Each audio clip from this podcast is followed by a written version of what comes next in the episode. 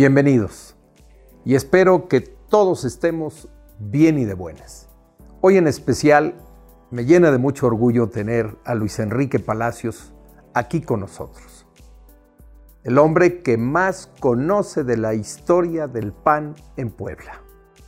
Se ha dedicado meses y años a esta investigación, ya produjo un libro y creo que pronto tendremos alguna otra sorpresa.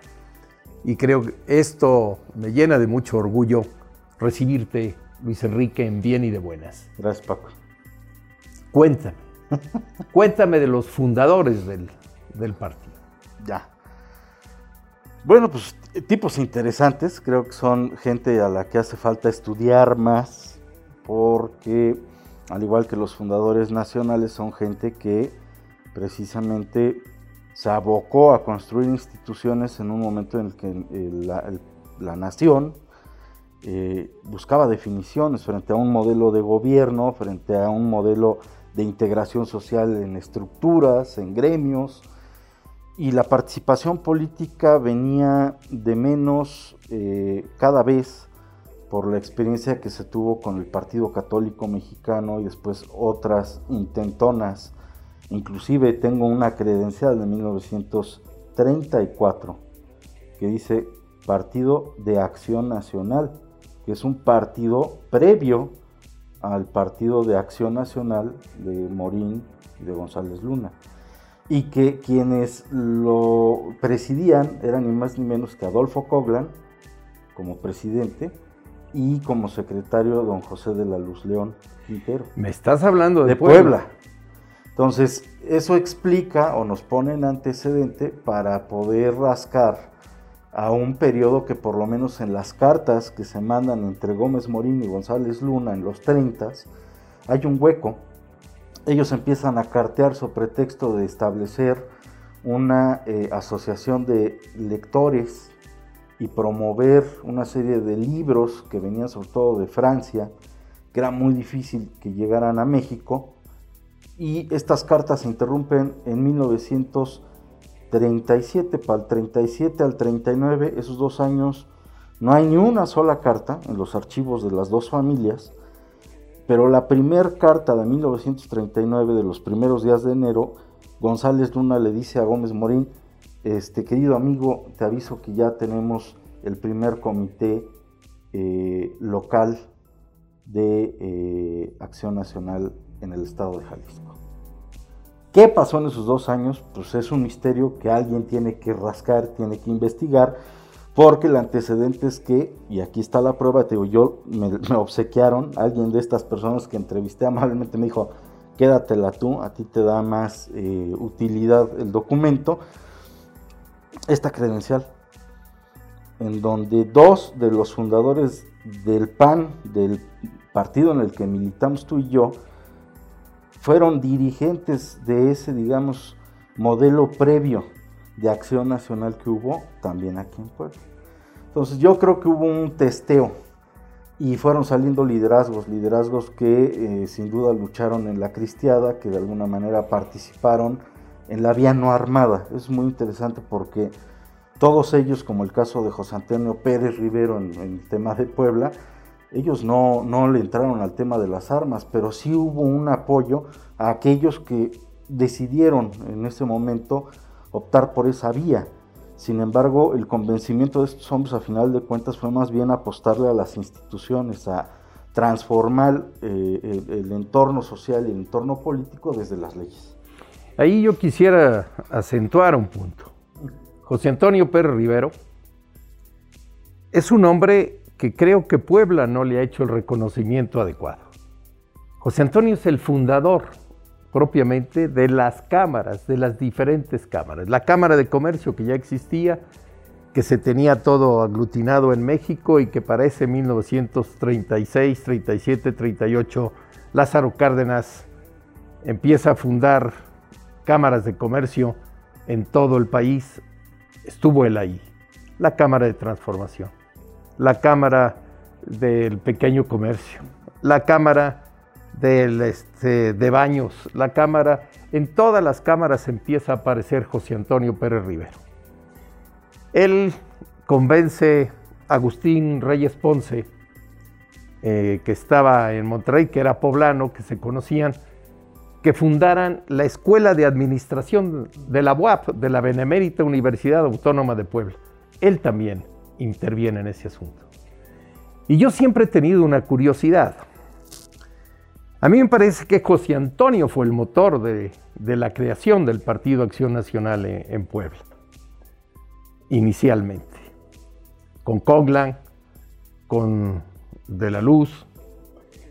Ellos hacen un triunvirato y se lanzan a la fundación del partido, sin recursos, sin posibilidades reales de ir a una contienda con fuerza. Sin embargo, con el corazón puesto por delante, iniciaron esa campaña. Sí, claro. Fue, un tema no, no, solo de idealismo, sino además de buscar darle una solución, te digo, a, a cómo no volvemos a caer en otra cristiada, a cómo no volvemos a derramar sangre porque la apuesta de estos hombres, que, yo lo abriría a, más, fíjate, hay personajes bien interesantes, porque al PAN siempre se, nos ha acusado del partido de los mochos, de la iglesia, del no sé qué. Sí, hay una semilla, efectivamente, de, esta, de este pensamiento cristiano, católico, particularmente por la época y las condiciones del país y después de la salida, sobre todo de la segunda, la segunda cristiada. Pero hay hombres como a nivel nacional, Aquiles Lorduy, o aquí en Puebla, eh, del doctor Domingo Cobuo. Sí, claro. Que no solamente eh, eh, no eran católicos, eran comecuras. ¿Qué demonios hacía un hombre como Domingo Cobuo apoyando? Él, preside el comité embrionario en, en enero y febrero de 39 para la constitución de, Acción Nacional en Puebla. ¿Qué hacía un hombre que en teoría no tendría, muy sencillo, el pensamiento liberal? Las libertades sobre todo, y entre ellas la libertad de decidir qué fe quieres tener. Ahí es donde se conjugan muchos personajes interesantes que van después a eh, perseguir el que otros derechos como el del artículo tercero en la ley de educación eh, eh, y en la constitución fueran modificados.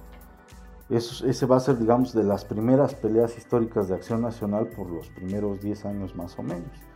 Entonces, sí hay personajes como José Antonio a los que, una, no los hemos conocido a profundidad, dos, no les hemos dado el reconocimiento de lo que han hecho o de lo que hicieron y de lo que hemos heredado, y la otra es qué reflexiones podemos tomar de las circunstancias y de las condiciones en las que ellos decidieron echarse a andar a una aventura como esta.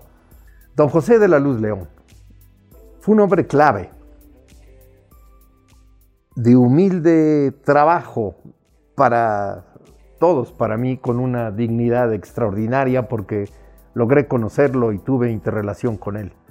Cuéntame de él.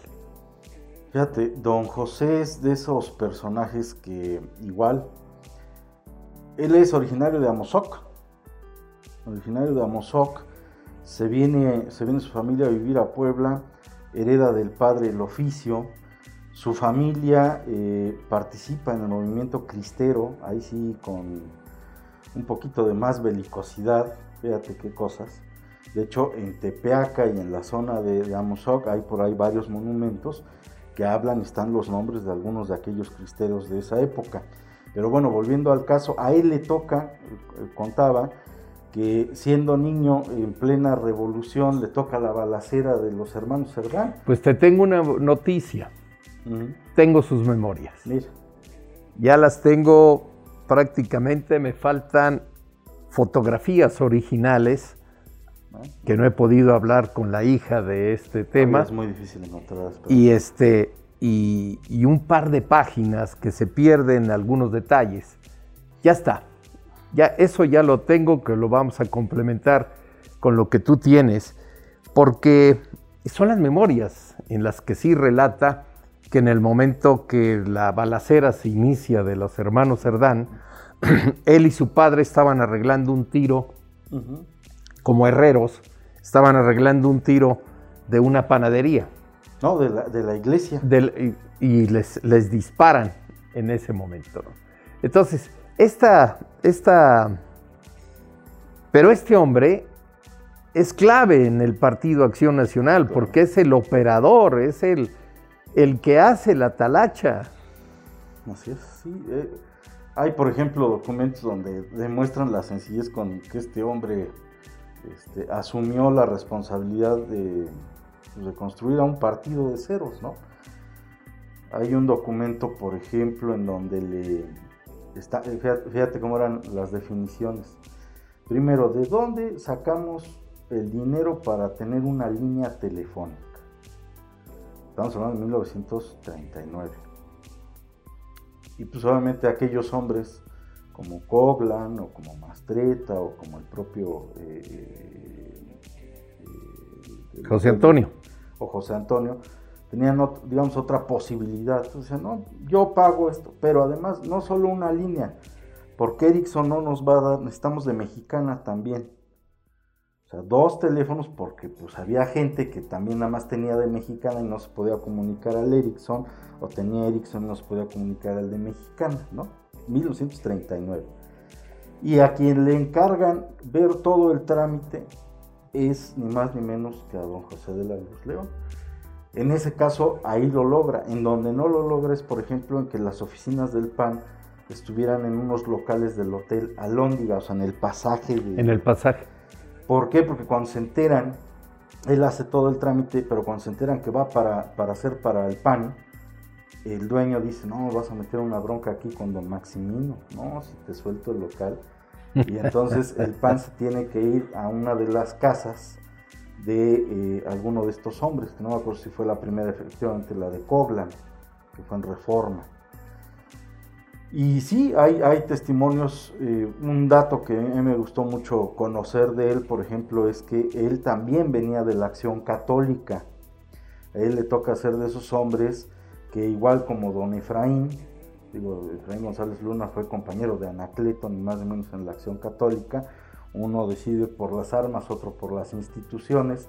En el caso de Puebla, eh, eh, don Pepe era parte de la acción católica y, relata cosas de cómo quien en su momento los invitó a participar a Acción Nacional desde la acción católica fue don Pepe eh, González Torres. Y regresando un poco, ¿quién es Anacleto? Anacleto González Flores ya es beato, según la, Iglesia Católica. Seguimos. El segundo paso.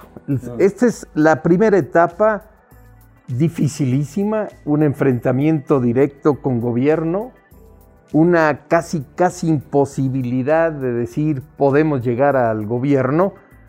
¿Qué pasa luego? Pues la transición de quienes ponen la fundación, las ideas, los recursos a una generación nueva de personas que inclusive venían de otros lados, aparecen eh, eh, gente como Manuel Higuines, quien será también jefe regional, diputado federal, candidato a gobernador, él y su familia muy participativos en el caso de, de Acción Nacional, pero digamos ya es una generación que viene a recoger los frutos de los fundadores y que viene también a adaptarse a un nuevo esquema del partido. Empieza en ese entonces, estamos hablando de finales de los 60 y de los 70, el tema de la definición de si Acción Nacional tenía que pertenecer o no a la democracia cristiana internacional. Ese fue un tema que eh, eh, por ejemplo, Víctor Manuel Reynoso ha profundizado muy bien en, ese primer quiebre, pero es una de las definiciones sobre si Acción Nacional primero por sí solo podía o no salir adelante o necesitaba del apoyo internacional de otras organizaciones en las que compartía pensamiento, filosofía, para poder eh, continuar su derrotero gentes como don Luis Hinojosa o eh, el propio... Extraordinario viejo, ¿eh? Extraordinario. De hecho, él va a ser, digamos, un puente entre esa segunda generación en el PAN con ustedes, con los que llegan en los ochentas este, porque pues ya... Finales de los 70. ahora sí que ya los agarran cansados, ¿no? Ya, ya también eh, me decía eh, Lupe, Lupita Hinojosa, porque yo le preguntaba, ¿y cómo era posible que don Luis Hinojosa este, les cediera, ¿no? En, algún momento el paso a estos jóvenes que llegaban a hacerse del partido. dice, pues es que lo que platicaba con ellos es, si alguien tiene que hacer la chamba son los jóvenes nosotros ya estamos viejos. Y esa era la reflexión y la discusión que me cuenta ella. Había en aquel círculo en donde estaban don Manuel Castillo Miranda, donde estaban algunos de los otros. Taide Samaniego, Lupita de, la Torre, don Pedro, de la Torre. Así es. Y digo, también es un momento en el cual se van alejando algunas figuras en esa segunda parte, ¿no? No se nos puede olvidar David Bravo y Cide León. Y su hermano Jesús, Jesús Bravo. Así es. Eh, son Alejandro Cañedo. Alejandro. Alejandro va a ser el primer diputado de mayoría reconocido y que además acepta la diputación. Estamos hablando de que él y eh, Miguel Fernández del Campo van a ser los primeros dos en ganar una elección de mayoría. Ya hay un antecedente que fíjate que e, eso también es poco conocido, en el 52 hay el registro de que se reconoció el triunfo del candidato a diputado en Acatlán, en Puebla. Pero la decisión del PAN a nivel nacional fue no aceptar estas, eh, eh, eh, digamos, concesiones que hacía el gobierno, por la, nada más por la presión política. Hubo algunos militantes del PAN o candidatos del PAN que pues hicieron caso omiso, pero en el caso de Acatlán, digamos, sí se alinearon con el resto del PAN nacional y no aceptaron formar parte de aquella legislatura. ¿Qué elección? Pero estamos hablando. ¿Qué elección? Porque ser diputado en ese tiempo, incluso por Acatlán, recibía también un dinero por ser diputado, tenía un fuero, y en ese momento el fuero sí tenía una razón de ser. Y renunciar porque el partido se lo pide fue muy generoso. Sí, sí, sí. Hay, hay, hay opiniones, como en todo, que es también es la otra cosa que siempre destaco del PAN. Aquí no hay uniformidades. ¿eh? Aquí claro que bien hay unidad en torno, inclusive hasta en las discrepancias, ¿no? encontré, alguien me hizo favor de, acercarme a un documento de aquel año, donde precisamente gente de Acatlán le piden al CEN que repiense, que revalore el tema de que participe o no participe esta persona. Pero bueno, así se va construyendo la historia. Aparece un papel nuevo y se va completando el cuadro. Esa parte de la transición para mí siempre fue, porque ya me tocó el contacto con ellos, eh, yo siempre dije que era como si estuviera una estufa y ellos fueran el piloto. Es decir, sabíamos que había gas, sabía que había esto, pero faltaba prender las, las hornillas literalmente. Esto no quiere decir que estos hombres no hicieran un esfuerzo extraordinario de campañas y de esfuerzos con unos cuantos pesos eh, y con unas cuantas personas más y se lograba convencer a las personas de votar por el Partido Acción Nacional. ¿Qué pasa luego? Pues viene la evolución del... Lo que pasa es que, la, primero, la democracia no es estática. Claro. Se va moviendo conforme se mueve la gente y su forma de pensar. Y dos, la evolución en el caso mexicano del sistema político nos, nos ha ido permitiendo que vayamos de alguna manera consolidando nuevos mecanismos para integrar los procesos con los que se renuevan las autoridades. Para los años 80, que es cuando ustedes llegan a Acción Nacional, pues obviamente entendieron que en el PAN pues, ganaba el que tenía más afiliados y hicieron su chamba y lo reconocen muy bien, además ellos, te en el caso de Lupita Hinojosa me lo dice, si estos muchachos fueron capaces de afiliar tanta gente y de traerla físicamente a una asamblea y ganarnos, son capaces de poder dirigir al partido. ¿no? Eso, eso, eso, por ejemplo, a mí me dejó una, una luz muy clara de que ellos entendieron que también ya no era su momento. O sea, ahí viene una renovación dentro del partido que pudo haber sido tal vez menos cruenta, a, opinión de, muchos, pero pues así se dan las cosas. Ahora, lo que sí sucede es que a partir de ese momento las campañas toman otro giro. 88, el caso del maquillo va a ser eh, eh, el, ejemplo, y a partir de ahí vendrán otra serie de cosas que también van obligando a que el partido tenga otra talla. Nosotros tendremos el primer triunfo, vamos a decirlo así, importante en el 95 con la Diputación Extraordinaria en Atlisco y con la capital en Puebla, con Gabriel Hinojosa, hijo de Luis. Creo que ahí es donde se abre el botón. O sea, esa plantita, esa semilla que creció y que poco a poco fue madurando, tuvo un botón en los 70 con los primeros triunfos, pero eh, eh, su apertura o, o, digamos su esplendor lo da precisamente en las últimas dos décadas del siglo pasado. Ya lo que hoy vemos pues, son los frutos de, y que son pues, dignos de otro análisis, porque hoy más que nada pues, la sociedad nos exige, creo, al PAN, eh, que estemos atentos a sus demandas. ¿Qué le recomendarías al PAN actual? ¿Qué le recomendaría al PAN actual? Me parece que el PAN tiene que recuperar para sí mismos la dignidad que les fue heredada de todos estos personajes que nos han dado esta historia. Y reconocer y recordar que somos un instrumento de la ciudadanía. ¿Somos ciudadanos? Sí, no dejamos de serlo por militar en un partido político.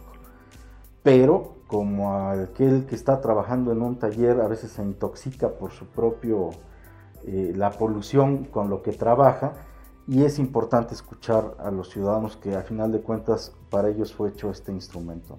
Pues esto es bien y de buenas y los invito a seguirnos en las redes. Muchísimas gracias.